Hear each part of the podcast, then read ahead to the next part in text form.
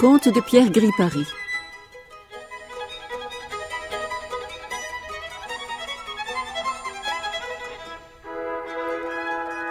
Aujourd'hui, deux contes dits par l'auteur. Tout d'abord un conte inédit, Histoire du Bagada. Il était une fois dans un grand, grand immeuble de la banlieue parisienne, un petit appartement à loyer modéré, bien exposé, bien éclairé, bien propre, mais qui avait le défaut d'être hanté. Généralement, vous le savez, les habitations hantées sont des hôtels particuliers, des châteaux ou de vieilles maisons. Ici, rien de pareil. L'appartement était tout neuf et très modeste. Je précise d'ailleurs qu'il n'était pas hanté par un fantôme, comme ça se pratique le plus souvent, mais par un petit démon, ce qui est beaucoup plus amusant. Notre petit démon, il faut le dire, n'était pas bien méchant. Tant que le logement était vide, il s'y promenait chaque nuit jusqu'au petit jour, sans déranger personne. Lorsque le logement était occupé, il suivait avec attention l'emménagement des nouveaux locataires, puis il restait tranquille pendant deux ou trois semaines afin de bien les étudier pour connaître leurs manières, leurs petites manies, leurs tics, leurs habitudes, et puis crac, un broussoir, il leur apparaissait pour leur flanquer une frousse terrible. Comment s'y prenait-il? Vous allez voir que c'était très malin. Au lieu de se casser la tête pour se chercher une forme effrayante, au lieu de se déguiser laborieusement en ceci, en cela, en autre chose, au risque de rater son coup, il se contentait de lire dans l'esprit des gens la chose dont ils avaient le plus peur, et tout naturellement, de lui-même, et sans y songer, se transformait précisément en cette chose. Ça peut paraître compliqué, mais si je vous donne quelques exemples, vous allez comprendre aussitôt. Il y a deux ans, l'appartement a été loué à un homme qui avait fait la guerre. La guerre, vous savez, c'est très laid. On en ramène parfois de bien vilains souvenirs. Il y avait comme ça des tas de choses auxquelles notre ancien militaire n'aimait pas trop repenser. Eh bien, le diable devant lui s'est immédiatement transformé en un squelette casqué, vêtu d'un uniforme boueux. Euh, le lendemain matin, le logement était de nouveau disponible. Une autre fois, notre démon avait surgi devant une maîtresse de piano qui avait peur des serpents. Et pourtant, qu'est-ce qu'il y a de plus gentil qu'un serpent? Euh, Sans le moindre effort de sa part, il était devenu un magnifique boa dont la tête sortait du casier à musique. La dame s'était évanouie, puis le lendemain même était repartie avec ses partitions pour piano, son tabouret à piano et son piano. Une autre fois encore, il y avait dans l'appartement un petit garçon qui avait peur des sorcières. Entre nous, quel petit imbécile. D'abord, un petit garçon ne doit avoir peur de rien. Et puis, pour les peurs des sorcières, je vous demande un peu, c'est tout plein gentil, les sorcières.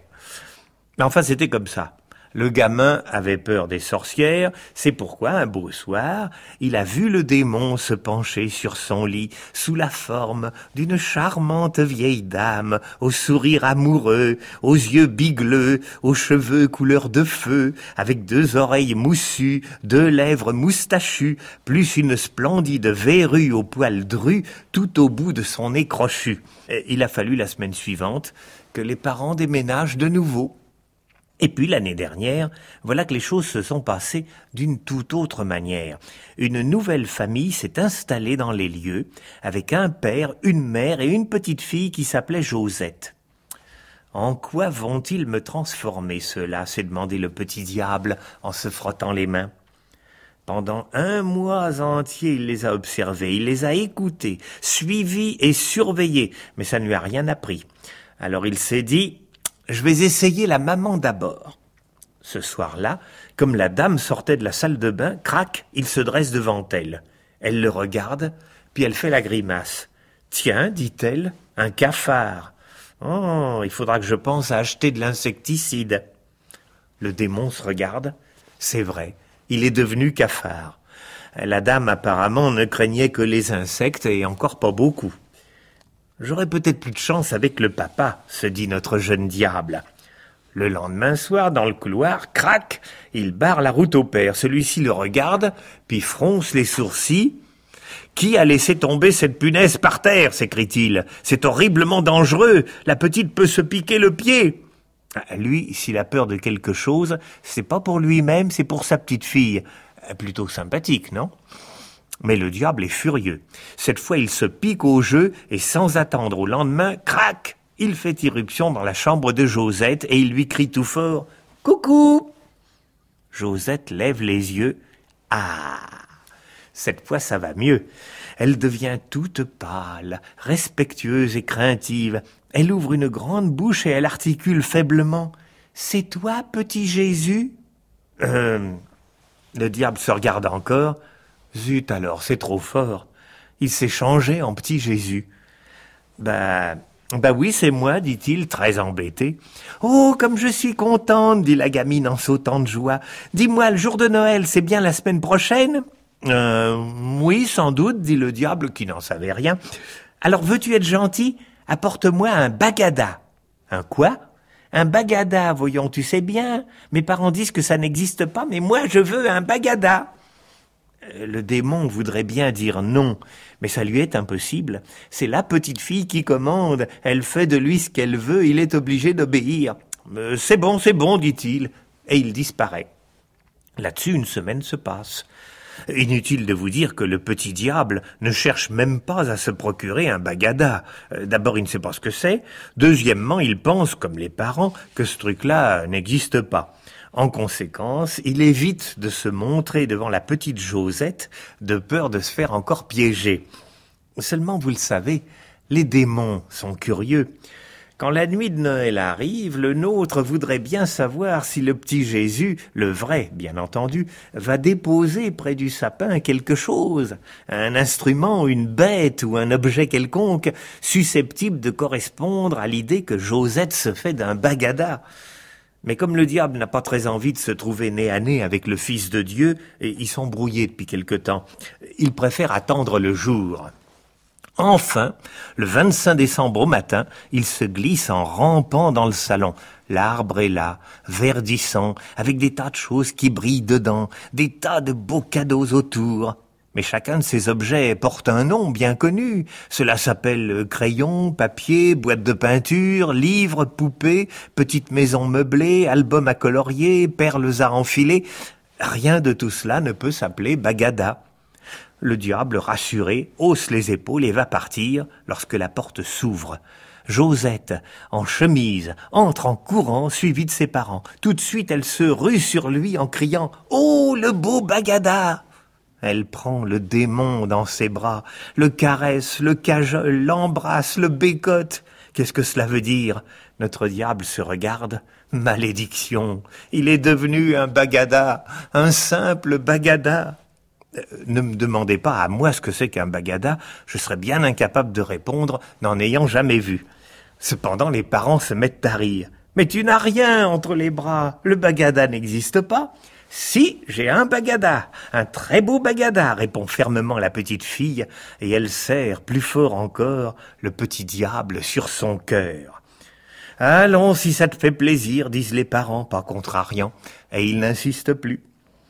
C'est comme ça qu'un petit démon est devenu le jouet d'une petite fille, et quant à moi, j'espère qu'il le restera. Au moins pendant ce temps, il ne fera plus peur aux gens.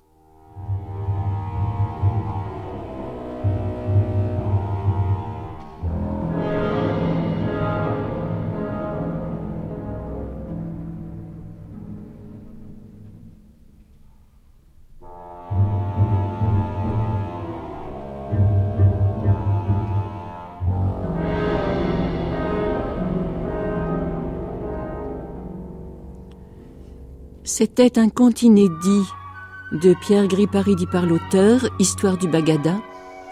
Voici maintenant Le marchand de fessées.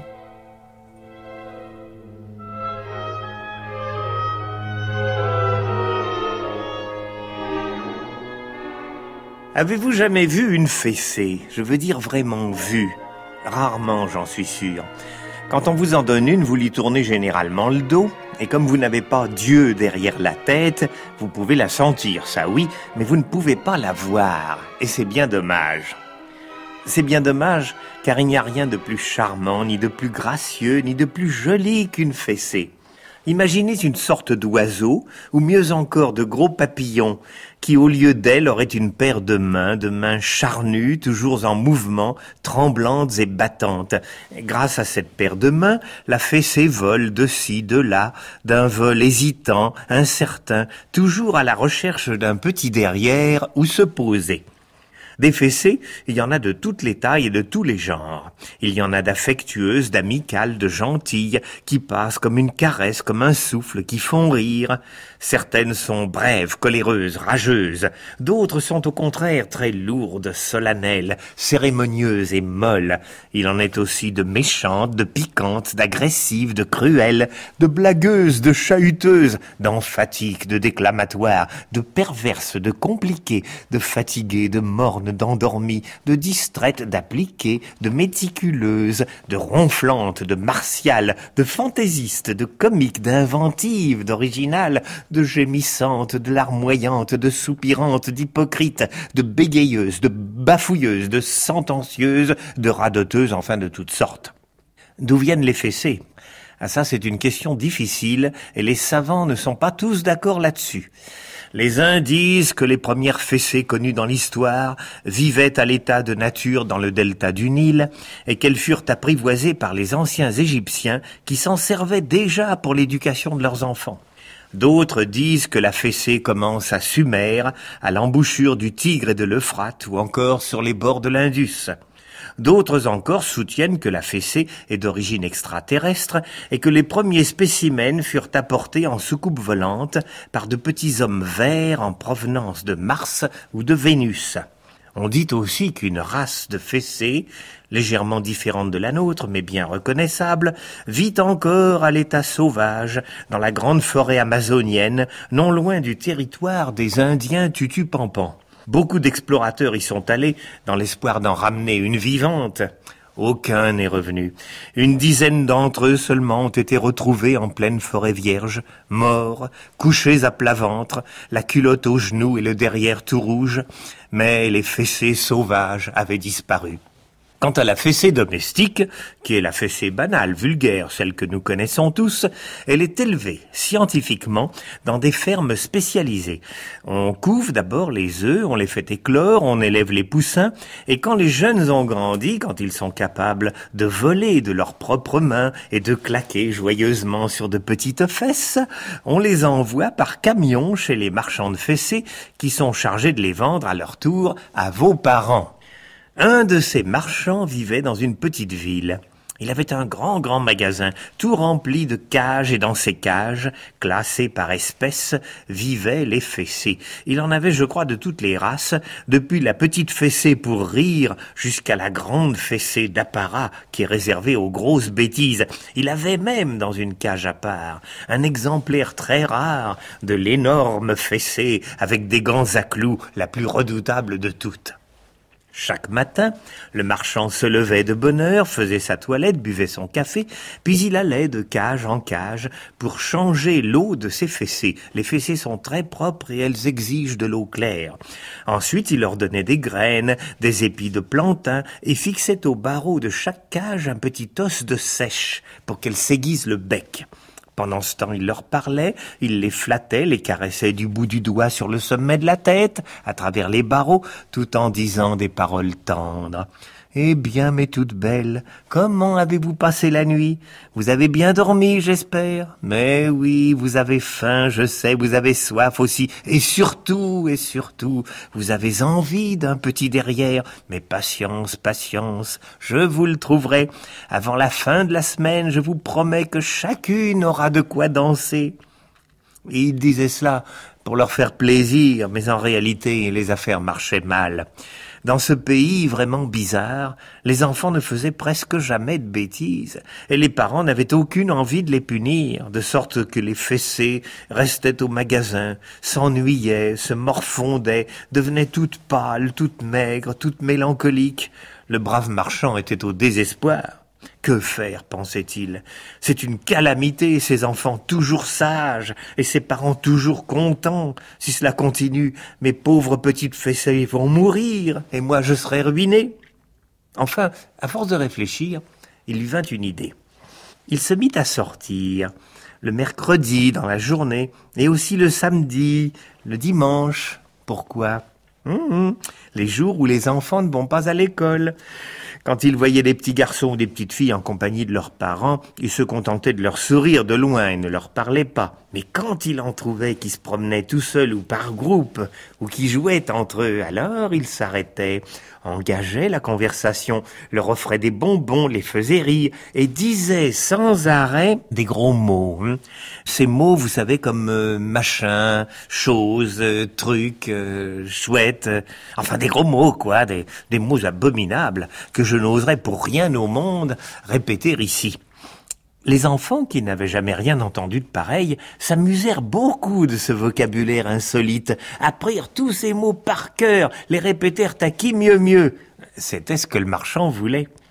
Maintenant, songeait-il, ils vont rentrer chez eux, répéter ça devant leurs parents, leurs parents seront furieux et viendront m'acheter tout plein de fessées pour les punir, et comme ça, je deviendrai riche. C'était très malin de sa part, et la chose aurait pu réussir dans un autre pays. Mais dans ce pays-là, qui était vraiment bizarre, cela ne marcha pas. Ah, bien sûr, les petits-enfants rentrèrent chez eux. Bien sûr, ils répétèrent tous les gros mots que le marchand leur avait appris, les machins chouettes, et les trucs mûches, et les choses d'oseille, enfin, enfin quoi, tous ces mots que je ne veux pas répéter.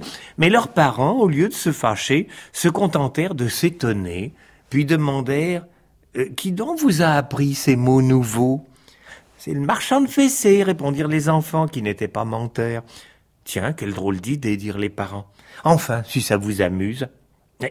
Et les enfants continuèrent de parler ainsi, aussi longtemps du moins que ça les amusa. Et puis de jour en jour, ça les amusa moins, et bientôt plus du tout, car les mots de truc-muche, de choses muches, de machin d'oseille, euh, enfin bref, les gros mots ben, sont après tout des mots comme les autres, des assemblages de sons articulés, de voyelles, de consonnes, de syllabes, qui n'ont pas d'autre sens que celui qu'on veut bien leur donner. Le marchand de fessées avait raté son vilain coup, et dans les cages de son magasin, les petites fessées continuaient à dépérir. Après avoir dit lui aussi quelques gros mots pour se soulager, il se remit à sortir, à parler aux enfants, mais cette fois pour les tenter d'une autre manière. Quand vous avez envie de quelque chose, qu'est-ce que vous faites? Nous le demandons à nos parents. Et pourquoi donc le demander à vos parents? Pour qu'ils nous le donnent, parbleu C'est complètement stupide, dit le marchand. Vous savez pourtant bien qu'une fois sur deux, au moins, les parents disent non, que vous êtes trop jeune ou que ce n'est pas bon pour vous. Moi, à votre place, je ne demanderai jamais rien et je ferai tout ce dont j'ai envie. Et sur ces mots, il s'en alla. Il y a du vrai, dit le petit Jean-François. Ainsi, moi, l'autre jour, quand j'ai voulu jouer avec l'eau, mes parents n'ont pas voulu. C'est comme moi, dit le petit Claude Pierre, le jour où j'ai voulu jouer avec le feu. Et, et moi, dit le petit François Claude, quand j'ai voulu jouer avec l'électricité. Eh bien, puisqu'il en est ainsi, dirent-ils tous les trois ensemble, à partir d'aujourd'hui, nous ferons tout ce que nous voudrons sans demander de permission. C'est ce qu'ils firent, et le résultat, vous le devinez sans doute. Le lendemain, la maison de Jean-François fut inondée, et celle de Claude Pierre prit feu. Quant au petit François Claude, il mit deux de ses doigts dans la prise électrique, ce qui lui procura des sensations très très désagréables. Cependant, même alors, les parents ne se fâchèrent pas. Au lieu de courir chez le marchand comme celui-ci l'espérait, pour lui acheter chacun une demi-douzaine de fessées bien dures et claquantes, ils soignèrent leurs enfants, réparèrent les dégâts comme ils purent, et demandèrent simplement Mais qu'est-ce qui vous a pris? On voulait jouer, dirent les enfants un peu honteux. Une autre fois demander la permission, dirent les parents avec douceur. On vous expliquera ce qui est dangereux. Donc, cette fois encore, il n'y eut pas de punition, et les pauvres fessés restèrent tristement dans leur cage, à picorer leur os de sèche. Triple chose chouette de double machin muche, de cinquante mille millions de trucs d'oseille, jura le marchand en recourant aux mots les plus corsés de son répertoire. J'ai encore raté mon coup, mais comment faut-il faire, chouette muche de bons machins, de choses de trucs? Enfin, l'idée lui vint, la grande idée cette fois, l'idée géniale. Il fit imprimer tout un paquet d'affiches, il prit un pot de colle avec un gros pinceau et passa toute la nuit à coller, à coller. Et le lendemain, on pouvait lire sur tous les murs Dimanche prochain, dans le jardin du marchand de Fessé, grande fête enfantine, avec buffet gratuit, bar, jeux d'hiver et un grand spectacle de cirque. Au programme, grande parade de Fessé savantes, Fessé chanteuse, danseuse, musicienne, fessée clown, acrobate, calculatrice, fessée jongleuse, équilibriste, trapéziste, fessée écuyère et fourchette et couteau et ciseaux, défilé de fessées, pyramide de fessées, escadrille de fessées volantes et pour finir, le grand bouquet final. Entrée gratuite pour les enfants, entrée interdite aux parents. Inutile de dire que le dimanche suivant, tous les petits-enfants du pays se rendirent chez le marchand de fessées pour y passer l'après-midi. Pour être juste, il faut avouer qu'ils ne furent pas déçus. Il y avait de la limonade, de l'orangeade, du cassis et de la grenadine. Il y avait des gâteaux mous et durs, des bonbons de tous les parfums, du chewing-gum de toutes les couleurs. Il y avait de la barbe à papa, des crêpes de sarrasin, du nougat, des gaufres, des pommes de terre frites, des marrons grillés, du fromage blanc, des olives noires, des radis roses, du bleu d'Auvergne, des ballons rouges, des billards électriques, des jeux de boules, des quilles, des tricycles, des bicyclettes, des planches à roulettes, et j'en oublie. Quand les enfants eurent bien bu, bien mangé, bien joué, le marchand les fit entrer dans une grande baraque sous un grand chapiteau et là il leur montra les fessées savantes. Elles étaient toutes enfermées dans une immense cage et toutes savaient faire quelque chose. Il y en avait qui chantaient, qui dansaient, qui jouaient de l'accordéon, du violon, de la clarinette. Il y en avait qui racontaient des blagues, qui faisaient du calcul mental ou qui prédisaient l'avenir. Il y en avait qui montaient à cheval, qui soulevaient des poids lourds, qui faisaient des sauts périlleux et beaucoup d'autres choses. Vers six heures et demie, enfin, le marchand annonça le grand bouquet final. Qu'est-ce que c'est que ça, le grand bouquet final? Vous allez voir, c'est une surprise. Quand je serai parti, vous compterez jusqu'à dix, et puis vous ouvrirez en même temps toutes les portes de la grande cage. Alors, ce sera le grand bouquet final. Après avoir dit cela, le marchand sortit en courant. À peine avait-il disparu que les enfants, sans même prendre le temps de compter jusqu'à trois, se ruèrent sur la cage et l'ouvrirent toute grande. Alors, alors, alors, alors, mes chers amis, de toutes les grilles ouvertes sortit un nuage, une tornade, un ouragan de fessées bruissantes et crépitantes qui s'élevèrent, s'amassèrent, s'enflèrent comme un orage, puis tombèrent en cascade sur les petits derrières qui s'offraient à elles, et plif et plaf et clic et clac. Comme elles étaient heureuses, les petites fessées. Pensez que pour la plupart elles n'attendaient que cela depuis plusieurs années. Le marchand, qui s'était réfugié dans un coin du jardin, s'arrêta pour prêter l'oreille. Il entendit très bien les fessées qui claquaient, les petites filles qui pleuraient, les garçons qui criaient, parce que ça ne pleure pas, les petits garçons, n'est-ce pas, jamais. Tout cela lui parut si bon, si amusant, si drôle, qu'il ne put plus y tenir et se roula par terre en riant aux éclats. Mais alors, mais alors, mais alors, mais alors tout à coup, il se fit un grand silence. Aux éclats de rire du marchand, les fessées cessèrent de battre. Quelques-unes, les plus curieuses, passèrent la tête par l'entrée de la baraque pour voir. Et qu'est-ce qu'elles virent? Hmm. Elles virent un gros monsieur, avec un gros derrière, couché à plat ventre sur l'herbe, et qui riait à perdre haleine en frappant du poing l'herbe verte. Alors, alors, alors, alors toutes les fessées sortirent en volant de la baraque avec un bruit de tonnerre, et toutes elles se précipitèrent sur le marchand, l'immobilisèrent, le déculottèrent, le troussèrent, et schlick et schlack, splitch et splatch, se mirent à danser sur lui de la belle manière. Il avait beau crier, mais enfin quoi Vous ne me reconnaissez pas Je suis votre marchand, votre ami, votre père. Reconnaissez au moins la main qui vous a nourri. En fait de main, tu parles. Les fessées ne voyaient qu'une chose, un gros derrière humain, bien dodu et bien gras, sur lequel elles pouvaient se mettre à dix ou quinze à la fois, sans se gêner le moins du monde. Et elles y passèrent toutes, depuis les petites fessées rieuses jusqu'aux grandes fessées tragiques, en passant par les fessées folâtres, hâtives, soigneuses, affairées, boudeuses, rancunières, pressées, expéditives, fonctionnelles, baroques, rococo, flamboyantes, rugueuses, caoutchouteuses, érafleuses, écorcheuses, que sais-je encore. Enfin, la dernière parut, majestueuse dans un grand silence. C'était la plus âgée, la plus grande, la plus forte. C'était, vous l'avez deviné sans doute, l'énorme fessée avec des gants à clous, celle qui fait très très mal. Toutes les autres, en la voyant, s'écartèrent avec respect. Elle s'éleva lentement dans la rouge lumière du soir, resta comme suspendue pendant quelques secondes au-dessus de sa proie, puis se laissa tomber comme une pierre. Je n'en dis pas plus car cette histoire est déjà bien assez longue et assez triste.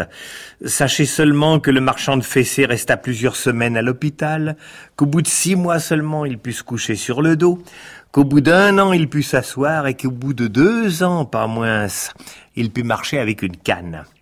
À l'heure actuelle, il est parfaitement guéri, mais il est dégoûté des pour le restant de ses jours. Il ne veut plus en vendre, il ne veut plus en voir, il ne veut même plus en entendre parler. Il a refait entièrement sa boutique, rayonnage, peinture et tout, et il vend maintenant des figues sèches, des pruneaux d'Agen, des raisins de Corinthe, des abricots, des amandes, des noisettes et des cacahuètes. Il arrive encore quelquefois, mais c'est très très rare, qu'une maman furieuse ou un père indigné entre dans sa boutique en disant « Je veux une fessée, vite, une bonne fessée, c'est pour mon petit Émile ou ma petite Ernestine ». Mais alors le marchand leur répond Vous faites erreur, madame, vous faites erreur, monsieur. Si votre petit garçon ou votre petite fille a fait une bêtise, donnez-lui des raisins secs. Il n'y a rien de mieux pour corriger les enfants. Et, le plus fort, c'est qu'il dit vrai. Dans ce pays-là, quand un enfant fait une bêtise, on lui donne des raisins secs, et aussitôt il devient sage, travailleur, obéissant et doux. Mais comme je l'ai dit déjà, c'est un pays bizarre.